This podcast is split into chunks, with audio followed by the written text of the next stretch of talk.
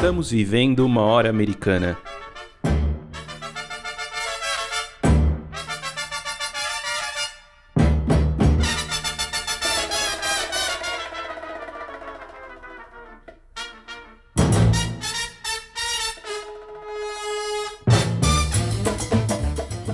Sejam bem-vindos ao podcast Hora Americana.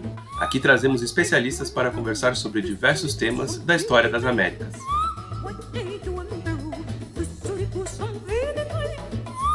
Meu nome é Caio Pedrosa e estão aqui meus companheiros Luiz Calil, Rodolfo Gautier, Priscila Pereira e André Ferreira.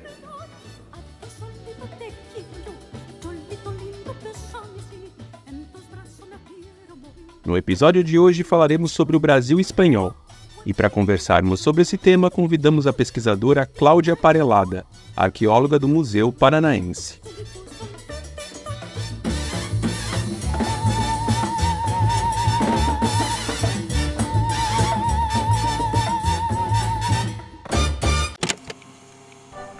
Enquanto as caravelas de Pedro Álvares Cabral viajavam em direção a Porto Seguro, na Bahia, os espanhóis rumavam ainda mais para o sul, entravam pelo Rio da Prata, na Argentina.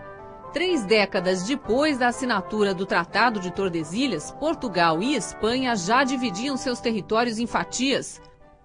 Do lado português surgiam as capitanias hereditárias, do espanhol, os adelantados. A região onde está hoje o Paraná pertencia à província del Guairá, que logo ganhou as primeiras vilas.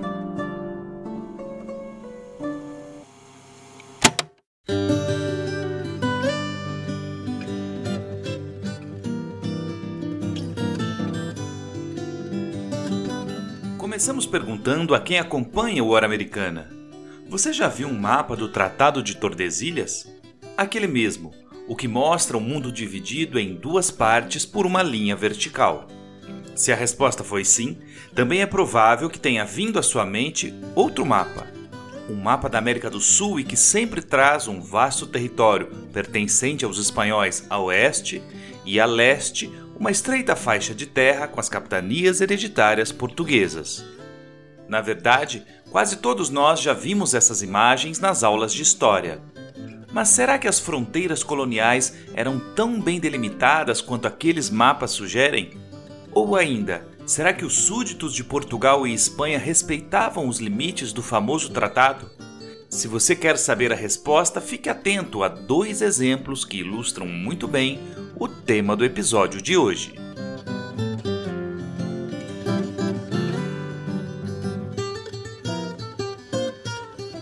Em agosto de 1628, partiu da vila de São Paulo de Piratininga um pequeno grupo de homens liderados pelo espanhol Luís de Céspedes Xéria.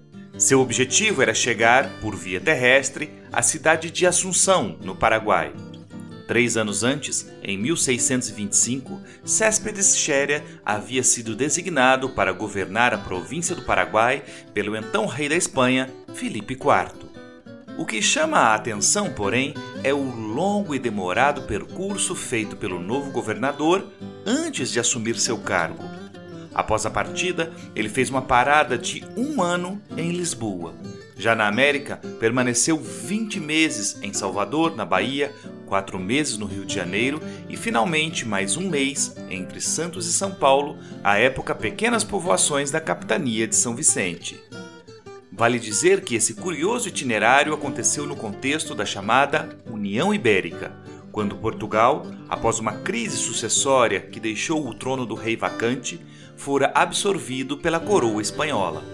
Também é digno de nota que, durante sua estadia no Rio de Janeiro, Luís de Céspedes Xéria se casou com Vitória de Sá, cujo sobrenome não nos deixa dúvidas.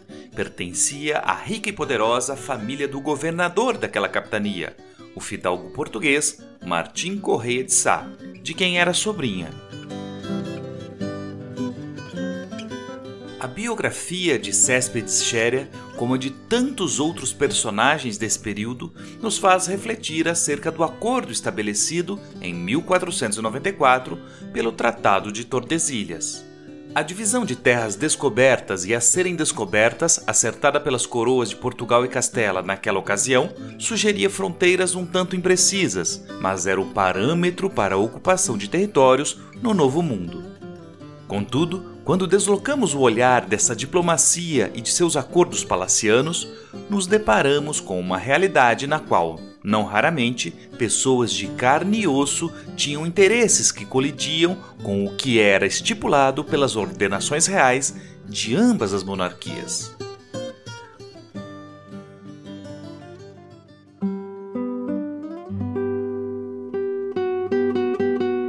No caso de Céspedes Xéria, vemos um homem que, ignorando a legislação castelhana, fez um percurso até então proibido para chegar ao Paraguai. Na verdade, o acesso dos súditos espanhóis àquela região do vice-reino do Peru deveria ser feito obrigatoriamente através da bacia do Rio da Prata, passando por Buenos Aires e seguindo rumo ao norte, pelos rios Paraná e Paraguai até Assunção. Tudo indica que o recém-nomeado governador tinha claros interesses econômicos ao cruzar a pé a capitania de São Vicente e a província del Guairá atual estado brasileiro do Paraná, que, naquela época, pertencia à Espanha. Nessa empreitada, Xéria foi guiado por um conhecido bandeirante, o paulista Manuel Preto, que o conduziu através de rios e peabirus, como eram chamados os caminhos abertos e utilizados pelos indígenas. Não por coincidência, meses depois, o mesmo Manuel Preto, agora conhecedor da região e das fragilidades de defesa do Guairá, tornaria a fazer essa viagem, mas dessa vez acompanhado por Antônio Raposo Tavares, centenas de outros paulistas e uma numerosa tropa de indígenas aliados dos portugueses. Estamos falando aqui da Grande Bandeira de 1629, a maior incursão até então realizada contra as missões jesuíticas guairenhas resultando no apresamento de milhares de guaranis e, inclusive, no desmantelamento de três cidades espanholas já estabelecidas.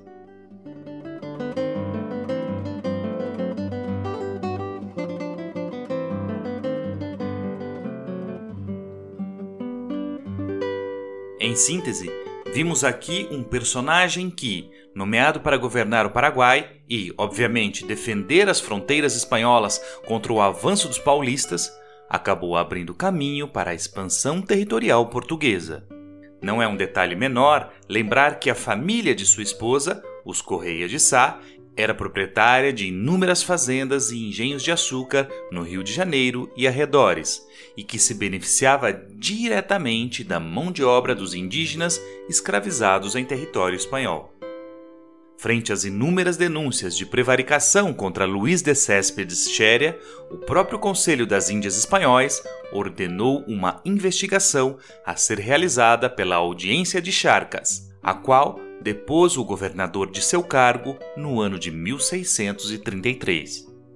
O caso é espantoso, sem dúvida, e mostra que a linha imaginária de Tordesilhas não coibiu o trânsito de portugueses e espanhóis nos dois lados da instável fronteira.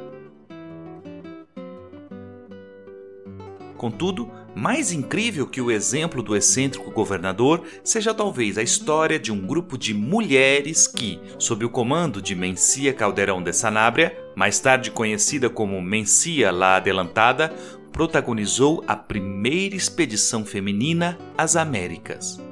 E isso no longínquo ano de 1550, portanto, antes da unificação das coroas de Portugal e Espanha com a União Ibérica. El 10 de abril partiremos en tres barcos del puerto de Sevilla.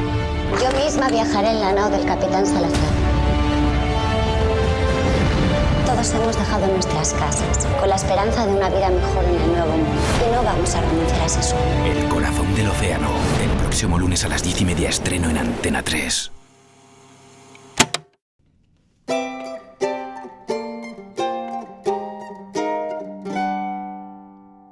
Você acabou de ouvir o trailer de El Coração de Oceano, série espanhola de TV baseada no périplo de Mencia Calderón. Em meados do século XVI, as poucas mulheres que tinham vindo à América nos primeiros tempos da conquista já se encontravam casadas, de forma que muitos dos espanhóis solteiros do Novo Mundo desprezavam o matrimônio cristão e se relacionavam com várias indígenas ao mesmo tempo. A respeito disso, disse o sacerdote Francisco González de Paniagua. conquistadores se amancebaban con las indias y, no contentos con una mujer, tenían hijos con seis ou sete nativas a la vez. Nesse ínterim, em 1547, foi assinada uma capitulação que outorgava a Juan de Sanabria, esposo de Mencia Calderón, o posto de terceiro adelantado del Rio de la Plata. O cargo de adelantado como o próprio nome sugere, designava alguém que, indo à frente, se apossava dos novos territórios para a coroa espanhola. Como missão, recebeu a ordem de embarcar ao Paraguai cerca de 100 homens casados e já com suas famílias. Além disso, deveria fundar duas cidades, uma primeira na entrada do Rio da Prata, enquanto a outra seria fixada entre os limites dos territórios castelhano e português como forma de assegurar a posse das terras. Finalmente, e é nesse ponto que a figura de Mencia ganha destaque, Sanabria deveria recrutar e levar consigo algumas dezenas de moças solteiras, católicas e de boa linhagem, as quais se casariam com os espanhóis já fixados na colônia. A preparação da viagem foi longa e complexa Afinal, não era tarefa simples convencer as famílias dessas jovens que o futuro de suas filhas, ainda donzelas, estava nas terras perigosas e inexploradas das Índias. A situação se complicou ainda mais antes da partida, em 1549, quando morreu Juan de Sanabria, quem deveria liderar o grupo todo. Para que o empreendimento não fosse interrompido, seu filho Diego de Sanabria e sua esposa, agora viúva, Mencia Calderón, assumiram a incumbência do adelantado. Mencia se encarregou de zelar pelas mulheres durante a travessia, bem como levá-las em segurança aos futuros maridos em Assunção. Mas essa história estava apenas começando.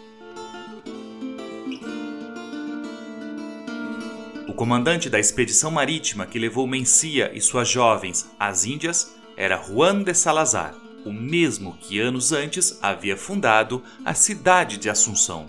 Como curiosidade, lembramos que junto ao grupo ia também o cronista Hans Staden, que ficaria famoso ao relatar seus nove meses como prisioneiro dos Tupinambás, já em terras portuguesas. A propósito, parece muito sintomático que conheçamos os personagens masculinos dessa história, mas que apenas recentemente tenha vindo à luz as mulheres que dela participaram. A travessia foi cheia de percalços, incluindo fortes tempestades e um ataque de piratas franceses que levou todos os instrumentos de navegação dos barcos e os dotes das mulheres a bordo. Ao chegar à ilha de Santa Catarina, atual cidade de Florianópolis e à época possessão castelhana, Mencia, lá adelantada, enviou um grupo de homens por terra a Assunção para avisar de sua chegada e pedir ajuda. Seguindo por Peabirus, os castelhanos levaram meses para chegar ao destino, mas não conseguiram as embarcações que deveriam resgatar as moças e levá-las ao Paraguai. Para sintetizar essa verdadeira epopeia, a expedição de homens e mulheres deixou a ilha e se fixou no continente, fundando a localidade de São Francisco, hoje a cidade de São Francisco do Sul, em Santa Catarina. Ali permaneceram até 1553, quando Tomé de Souza, governador português de São Vicente, lhes enviou ajuda e os trouxe à sua capitania. Na verdade, essa era uma estratégia lusitana para despovoar o litoral atlântico de colonos espanhóis e ocupar a região o quanto antes, obviamente ignorando o Tratado de Tordesilhas. Os castelhanos ficaram em São Paulo por cerca de dois anos, quando parte do grupo, incluindo a maioria das moças, fugiu, regressando a São Francisco. Vale dizer as tão esperadas embarcações vindas do Paraguai jamais foram enviadas em seu socorro. Assim, não vendo alternativa, decidiram partir por terra em duas expedições, uma liderada por Salazar, que alcançou Assunção em outubro de 1555, e outra comandada por Mencia la Adelantada e por Fernando de Trejo, seu genro, que chegou ao destino com 40 mulheres apenas em meados de 1556. As impressionantes histórias de Céspedes Xéria e Mencia Calderón nos levantam uma série de perguntas. Considerando o Tratado de Tordesilhas, como portugueses e espanhóis se moviam pelo território sul-americano, quase sempre em litígio, quais eram os contornos desse Brasil espanhol num período de fronteiras ainda incertas? Qual o papel dos indígenas e de seus caminhos na ocupação das terras? Para nos ajudar a pensar essas questões, temos a satisfação de entrevistar hoje a professora Cláudia Parelada, arqueóloga, coordenadora do Departamento de Arqueologia do Museu Paranaense e docente permanente no programa de pós-graduação em Antropologia e Arqueologia da Universidade Federal do Paraná. Antes, porém, vamos com a dica da hora.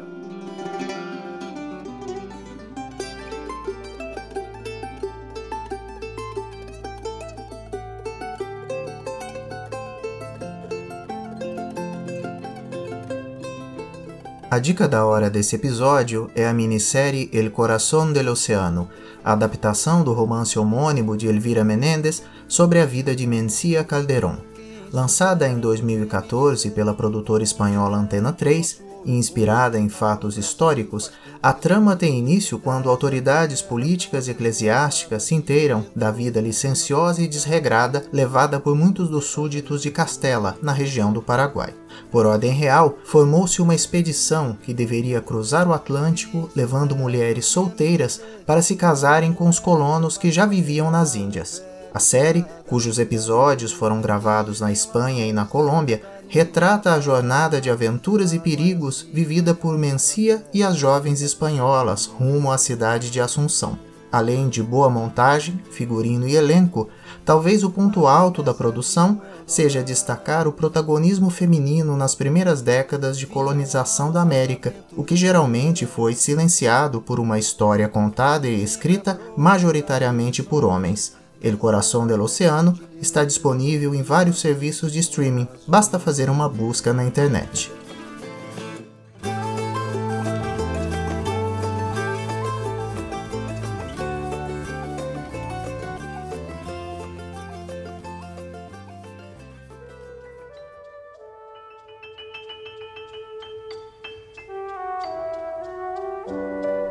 Você está ouvindo Hora Americana. Bom, olá, ouvintes do Hora Americana. Vamos iniciar aqui mais uma entrevista do nosso programa. Hoje temos o prazer em receber a professora Cláudia Parelada, que é arqueóloga, coordenadora do Departamento de Arqueologia do Museu Paranaense e também é docente no programa de pós-graduação em, em, Antropologia e Arqueologia na Universidade Federal do Paraná, né, na UFPR. Então, seja muito bem-vinda, Cláudia. A gente vai conversar aqui hoje, então, sobre o Brasil espanhol. Seja muito bem-vinda, Cláudia. Bem, obrigada. É uma honra participar do, de um podcast na hora americana. Eu acho que sempre tem temáticas bastante abrangentes e, e, que ajudam a compreender melhor esse passado, né, essa memória na América do Sul. Ótimo, Cláudia. Então o André vai começar com a primeira questão. Cláudia, obrigado novamente por atender aqui o nosso pedido. É, eu faço então a nossa primeira pergunta. É, muitas vezes, Cláudia, aqueles mapas coloniais que a gente vê nos livros didáticos é, dão a impressão que a divisão, ou mesmo a, a integração do território americano, é uma invenção europeia, né? Quando na verdade havia já extensas zonas mais ou menos integradas pelos povos originários desde muito antes da chegada dos europeus. Por exemplo, tem se falado muito ultimamente do chamado Caminho do Peabiru. É, essas vias de comunicação, embora tenham sido abertas por diferentes povos indígenas ainda no período pré-hispânico, acabaram servindo também ao colonizador, né, de vias de acesso para o colonizador. Você poderia explicar um pouco para a gente aqui, para o ouvinte do Hora Americana, que caminho era esse, qual foi a importância desse caminho do, Pea, do Peabiru antes e depois da chegada dos europeus na região? Outra vez eu tenho que agradecer eh, eh, esse convite, né, André, e também comentar a importância né, desses caminhos, né, vamos pensar sempre em plural, eram trilhas, algumas até que já tinham recebido calçamento antes da entrada dos europeus, né, no, século XVI, mas a gente tem que pensar esse, esses caminhos, né, eles foram iniciados pelos primeiros povos que ah, chegaram aqui na América do Sul. E esse nome Piabiru parece ser um nome bastante regional. Ah, se você pensar na, no Paraguai, né, esse, essa rota indígena que tem muitos ramais, né, e que mudava conforme o tempo né, e a estação. Por exemplo, mesmo em períodos pré-hispânicos, você tem conflitos entre os povos originários. Né? Existiam muitos povos e existia essa disputa territorial né, desde os primeiros períodos, né, há mais de 15 mil anos atrás. E quando chegam os europeus, espanhóis, portugueses e, e outras etnias, sempre acompanhados de africanos, eles se juntam a, a populações indígenas para a conquista dos territórios que já claro, já estavam ocupados por outros grupos, mas nessa, nesses conflitos territoriais, esses caminhos indígenas, né, uma parte era agrupada com o nome de Piabiru, conhecimento desses caminhos se configurou como uma estratégia muito importante na, no domínio desses territórios, né, por onde esses caminhos passavam. Então, se a gente consegue pensar na descrição, né, através de documentos históricos, Uri Schmidl, do Cabeça de Vaca, né, da expedição de Mência Calderon, esses no século XVI, ou mesmo no, mapa elaborado pelo Rui Dias de Guzmán, em 1612, você vê que esses caminhos essas rotas mais usadas e que a, a, geralmente são denominadas né, o caminho do Piabiru, elas vão mudando com o tempo. E se você tem uma quantidade de chuvas excessiva, se até estrada, rodovia asfaltada acaba ah, sofrendo escorregamentos e problemas, isso obviamente era muito mais fácil de acontecer em caminhos, né, que muitas vezes estavam cortando o vale dos rios, né, ou o topo de montanhas. Então, esses caminhos, né, foram importantes nas alianças entre os grupos pré-hispânicos, mas também nos conflitos. E para os europeus, né, a aliança com determinados grupos, como os Guarani, os Tupis, né, conheciam esses caminhos, foi fundamental para realmente adentrar diferentes áreas da América do Sul e ter maior eficiência nessa conquista. Ô, Cláudia, e então você está me dizendo que não se trata de um caminho, mas de uma rede de caminhos, e eles levavam é, de onde a onde, né? Mais ou menos é, espacialmente, por onde andavam esses, esses caminhos? Tem uh, uma documentação maior que parte aqui da costa brasileira e ia até a costa do Pacífico, né, entrava tanto em São Vicente, atual São Paulo, né, como uh, no litoral de Santa Catarina, próximo a São Francisco do Sul, Barra Velha, né, como falei, tinha algumas diferenças, né, no século XVI, o, o caminho principal, né, onde os ramais se juntavam passava por dentro do atual estado do Paraná e foi área que foi implantado várias, uh, existiam várias aldeias indígenas de diferentes grupos, mas foi implantado cidades espanholas e depois missões jesuíticas ao longo desse caminho e cruzava o, o Paraguai, né, e chegava pelos Andes até o Peru e terminava no Pacífico. Mas se você olhar o mapa do Guzmán de 1612, esse caminho principal também percorria boa parte do litoral brasileiro inclusive uh, chegava até o Nordeste, né? Então, normalmente, o que as pessoas associam é esse caminho que cruza uh, o do século XVI, né? O descrito pelo Cabeça de Vaca e pelo Schmidl, mas ele era essa rede de caminhos era muito mais complexa. É, Cláudia, acho que seria importante a gente definir para os ouvintes da hora americana o que, que a gente está falando quando a gente se refere a esse Brasil espanhol? Porque a expressão, obviamente, ela tem que ser usada com muitas aspas, porque, na verdade, né, no século XVI e XVII, o Brasil não existia, né, enquanto país, era mais propriamente uma colônia portuguesa, cujas fronteiras não estavam completamente estabelecidas, né? Exatamente por isso, Cláudia, havia espanhóis em territórios que hoje pertencem ao Brasil, e da mesma forma como havia portugueses em áreas que mais tarde seriam parte da Argentina, do Uruguai, etc. É, partindo dessas considerações, eu queria pedir para você hum, falar um pouco sobre os limites geográficos, digamos assim, né, desse Brasil espanhol e, é claro, dos rios e das, das bacias hidrográficas né, dessas regiões, pensando que boa parte das incursões de portugueses e espanhóis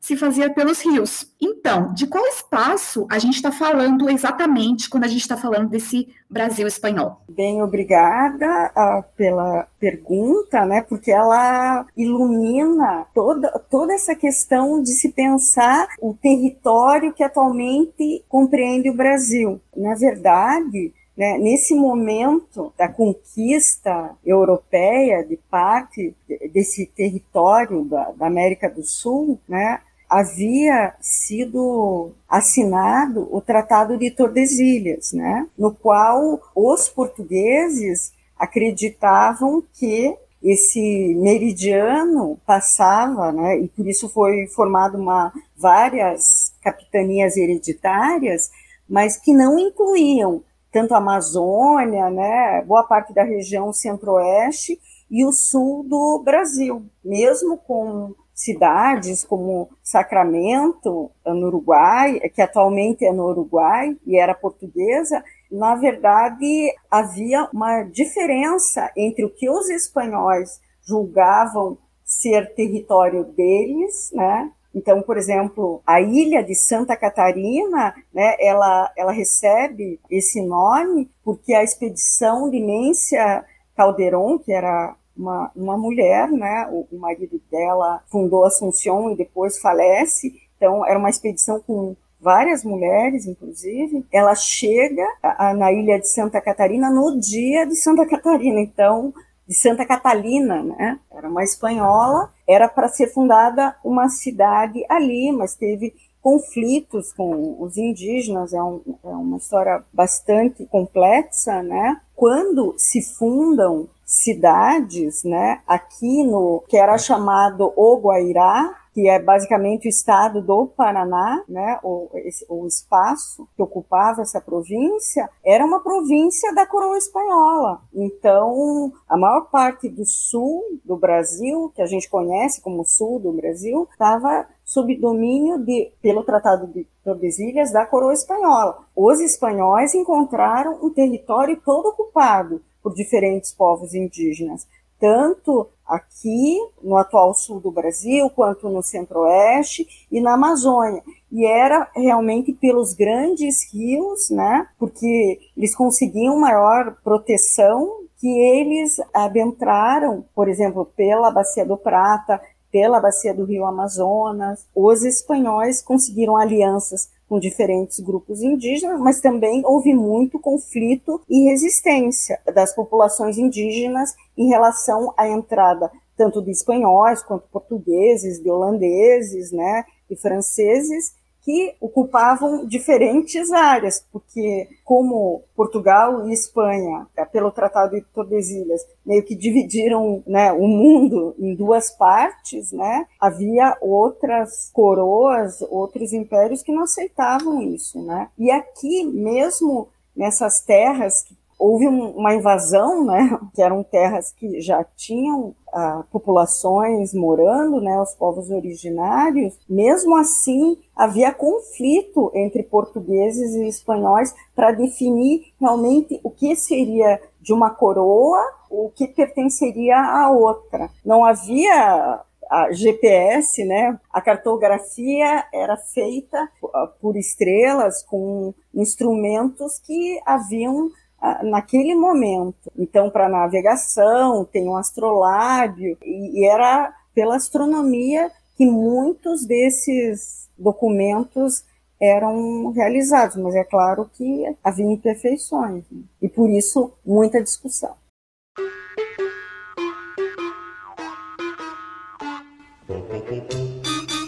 Oi, eu sou a Maria Clara. Oi, eu sou o Paulo, e nós somos integrantes do Hora Americana. Gostaríamos de te convidar para conferir os conteúdos publicados das nossas redes. Afinal, o episódio nunca acaba nessa horinha aqui. Muitas das temáticas e dicas mencionadas por nossos convidados e convidadas serão retomadas por lá, e praticamente todo dia tem postagem nova. Então é isso. Nos acompanhe também nas redes sociais do Hora Americana e não se esqueça de nos avaliar nas plataformas de áudio. Encontramos vocês lá.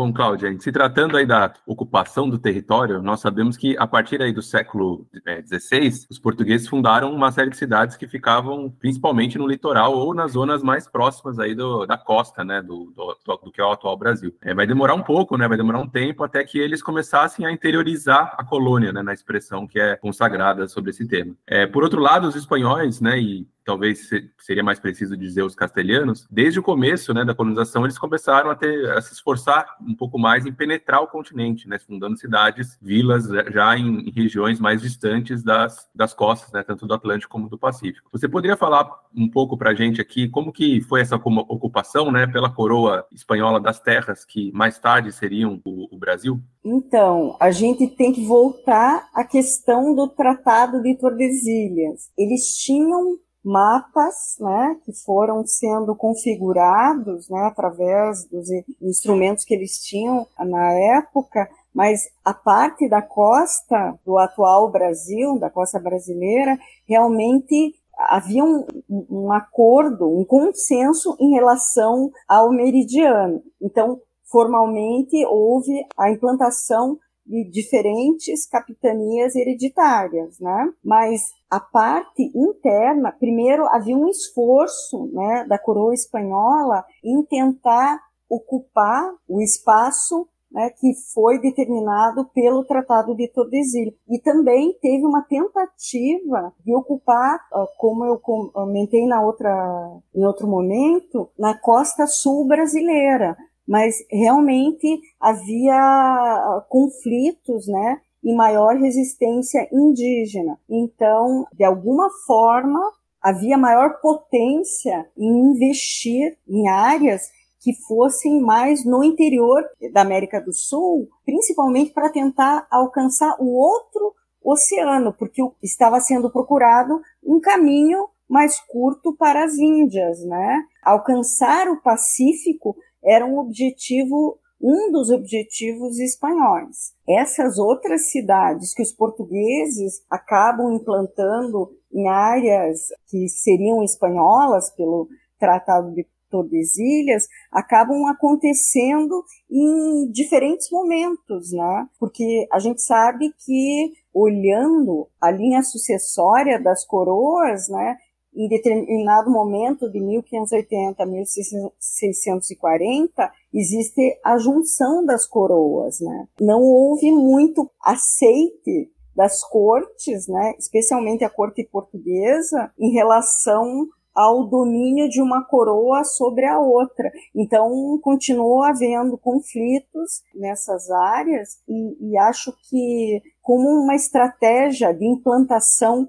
mais rápida, porque no início havia a, a, uma participação maior né, da Igreja Franciscana junto à implantação dessas, dessas cidades, dessas vias espanholas, né? Então, houve a destruição de várias cidades espanholas que estavam recém-implantadas na parte sul da América do Sul, como no Uruguai, na Argentina, e muitas vezes havia aliança né, de indígenas tupi e de portugueses né, no ataque dessas cidades né, fundadas no século XVI com os jesuítas, né, que era outro grupo religioso que estava recém-formado, né, mas que tinha uma estrutura de hierarquia quase militar, né, e que poderia, através da religião, diminuir a quantidade de sangue que estava sendo derramado, né, devido à resistência indígena, né, da ocupação tanto por espanhóis quanto portugueses. Então, e eu acho que uma das estratégias na busca de riquezas, né, porque havia que se repassar riquezas, né, para para as coroas, os que tinham autorização para entrar, a navegar com embarcações aqui para a América do Sul. Uma das estratégias foi a entrada, a interiorização rápida logo no começo pela coroa espanhola, mas também essa busca de se chegar a um caminho para o Pacífico, um caminho via fluvial, né? Ah, se falava que tinha o rio, o Rio da Prata chegaria ao Pacífico. Existem vários documentos tentando, né? É, claro, não chegou, não chegou, mas existia dificuldade, né, de se chegar devido a vários conflitos também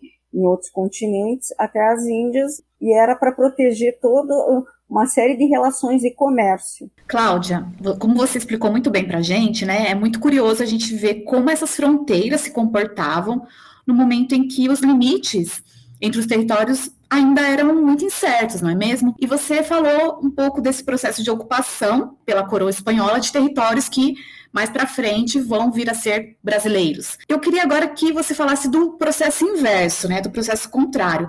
Quer dizer, os portugueses também chegaram a possuir inclusive fundar, né, cidades na América Espanhola. Você poderia nos dar alguns exemplos desse processo? Se a gente pensar assim num contexto de, de uma duração mais longa, existem muitas cidades, né? Se pensar como Sacramento, que eu havia comentado, no atual Uruguai, mas que foi uma cidade portuguesa, o próprio Paranaguá, né, que era uma cidade que para a Espanha ficava em área da coroa, mas os portugueses insistiam que ali era território português, né? A própria a ilha de Santa Catarina, né? E se você olhar na Amazônia, por causa dessa fluidez, né? Dessa esses limites territoriais, porque como houve essa junção de coroas entre 1580 a 1640, muitas cidades foram fundadas nesse momento.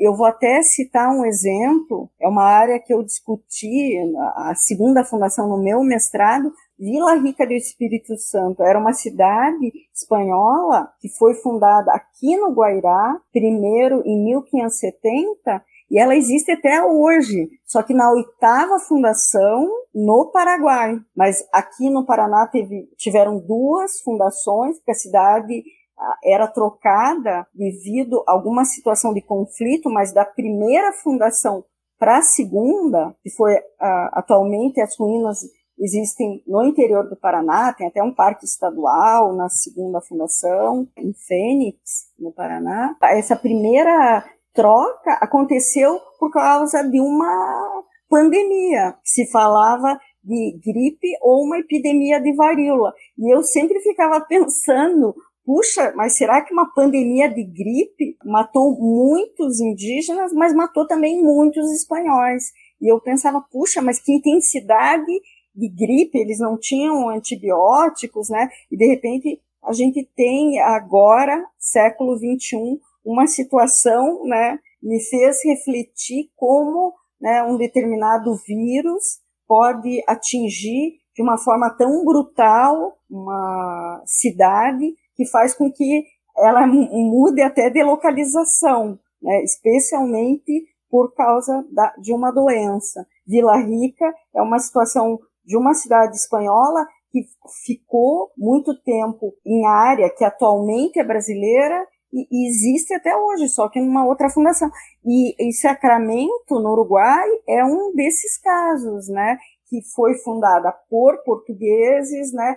Teve outras outras fortalezas ali na costa atualmente argentina e uruguaia foram fundados por portugueses esses fortes e que deram origem a embriões e cidades e acabaram sendo destruídas quando houve acordos finais ou por conflitos entre portugueses, espanhóis e indígenas. Diferentes povos indígenas também reagiram em relação à ocupação do território ancestral deles, né? Cláudia, é, além das cidades espanholas, também houve muitas missões jesuíticas, né, fundadas durante esse chamado período da União Ibérica. E o, o sul do Brasil teve, inclusive, diversas dessas missões uh, criadas pela Companhia de Jesus. Missões que, inclusive, foram focos de tensão, né, por conta dos ataques realizados aí pelos colonos portugueses, né, que à época eram chamados de paulistas, né, esse, a denominação de bandeirante é bem mais tardia. É, como você disse, embora do ponto de vista dinástico houvesse agora uma única coroa governando as Índias, os interesses de portugueses e espanhóis podiam não ser exatamente os mesmos, não? E às vezes podiam até convergir. É, você pode falar um pouco então das divergências e convergências entre Portugal e Espanha quanto à exploração desse território? Sim, eu acho que a gente tem que pensar que se até entre irmãos, né? Ah, existem disputas em relação à herança, e isso nas coroas, né? Isso acontecia com frequência. Imagine entre cortes diferentes e impérios, né? Que foram formados com diferentes uh, formas de, de ver o mundo e com estratégias políticas um pouco diferente. Então, vamos repensar que o que aparentemente seriam alianças, né, nas coroas, né, uma união das coroas, causou muita revolta e não aceitação. E isso se refletiu diretamente na aqui na América do Sul, que era domínio da, das duas coroas, né? Então, muitas vezes existem situações, né? Por exemplo, nesse período da União Ibérica, de 1580 a 1640, mesmo que houvesse essa união no domínio dos dois uh, antigos impérios, né, você não poderia ter a invasão, por exemplo, de portugueses em áreas espanholas ou vice-versa. E como isso estava acontecendo, como você bem disse, teve além das cidades espanholas que foram fundadas, a, a maior parte junto a aldeias indígenas, né, também logo em seguida são criadas várias missões religiosas com os povos indígenas, inicialmente de franciscanos e depois de jesuítas, né? E essas missões reuniam os indígenas, né? E vários deles praticavam agricultura há, há muito tempo. A gente sabe que o, o milho, a abóbora, os tomates são das Américas. Então, essa conheci esses conhecimentos tradicionais e a mão de obra indígena, os conhecimentos tradicionais indígenas, a gente tem que pensar também, eram muito valorizados por ambas as coroas, né? A erva mate é originária aqui do, da província do Guairá, eh, antiga província do Guairá. E o mate era um produto de exportação desde o século XVI. Esse era usado tanto as folhas maceradas como chá, mas se as folhas estragavam, era usado até como pigmento para o tecido, né? Um, um pigmento negro. Então, essa comercialização de vários produtos e esses conhecimentos desses indígenas né, especialmente os indígenas guaranis aqui da, na América do Sul, é, fez com que eles fossem ah, submetidos à escravidão e por isso havia muita disputa entre áreas que, pelo Tratado de Tordesilhas, estavam sob domínio português e outras sob domínio espanhol. E eu vou lembrar da história do governador do Paraguai, né, que é selecionado pelo, pelo rei espanhol para assumir aqui na América do Sul né, era Dom Céspedes de Xeria, ele era um nobre e vem para a América do Sul através de embarcação, óbvio, naquela época. Não poderia aportar nenhuma cidade portuguesa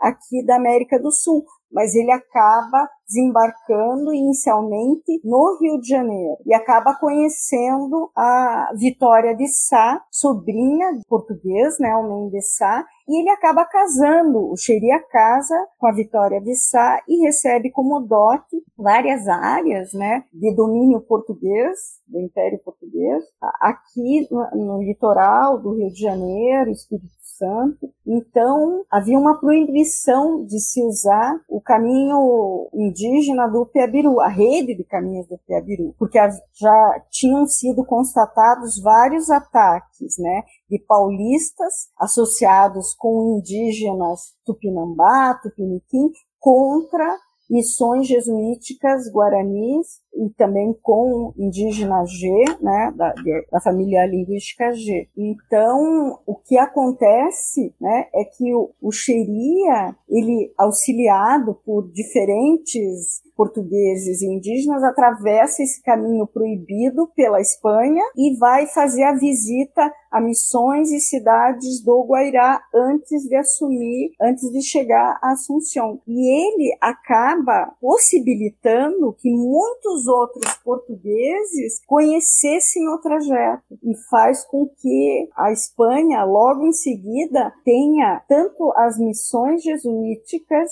né, indígenas, quanto as cidades espanholas, entre 1631 e 1632, foram atacadas ah, e abandonadas e tiveram que mudar de lugar. Então, esse espaço né, acaba sendo destruído por incentivo de um governador espanhol que deveria tentar proteger. Ele depois sofre um processo, basicamente pela denúncia né, dos jesuítas, né, e acaba deposto e tendo uma série de penalidades. Mas aí ele vai para a área de domínio português, apesar de a gente ter que se lembrar sempre que na Europa as coroas estavam unidas, e, mas essas fronteiras não eram, existiam nas áreas dos antigos impérios que depois se dividem ah, logo em seguida.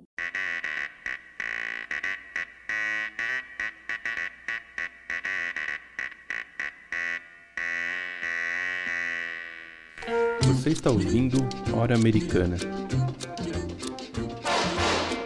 Bom, Cláudia, como você já afirmou aqui, né, uma boa parte aí do que é o atual sul do Brasil, né, pertencia à Espanha. Né? Então, é, você já explicou um pouco de, dos processos que envolvem a criação aí desse que a gente está chamando aqui de Brasil espanhol. É, e agora eu queria que você explicasse para a gente como que esse Brasil espanhol deixou de existir, né? Então, como que a América Portuguesa foi se alargando, né, é, até englobar todo esse território que está a oeste da linha do, do, Tratado de Tordesilhas. Tanto aqui nesse, no sul do Brasil quanto na Amazônia, né, no atual centro-oeste brasileiro também aconteceu a situação parecida, mas não na intensidade que aconteceu aqui no sul do Brasil. Na Amazônia também teve conflitos, porque você veja, é, à medida que os paulistas, né, eles se fortalecendo de certa forma com é, esses grandes canaviais, essa grande exploração do pau-brasil, eles partem para conquistas de novas áreas que acabam sendo abandonadas pelos espanhóis que estrategicamente perceberam. Havia muita resistência indígena, havia muito conflito com os portugueses, uma forma de conseguir fazer com que houvesse sucesso nessa colonização europeia era tentar diminuir essa perda de, de população por uh, por guerras, né, por muita violência, porque a gente tem que se lembrar que a, além de, da resistência indígena, né, da própria tentativa de escravizar uma parte da população originária, entraram muitas doenças, né? Então isso fazia com que houvesse uma diminuição da quantidade de pessoas, né, que poderiam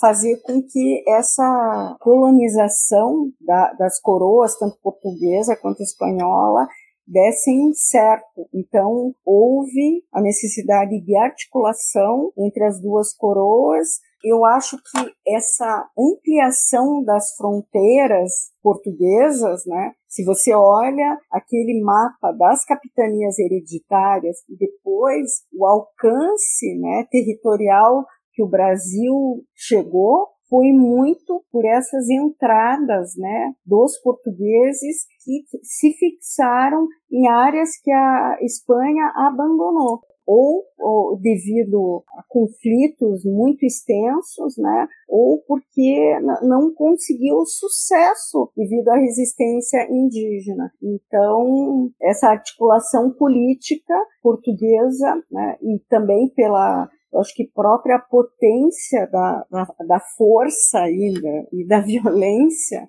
infelizmente, propiciou um território tão grande atualmente no Brasil.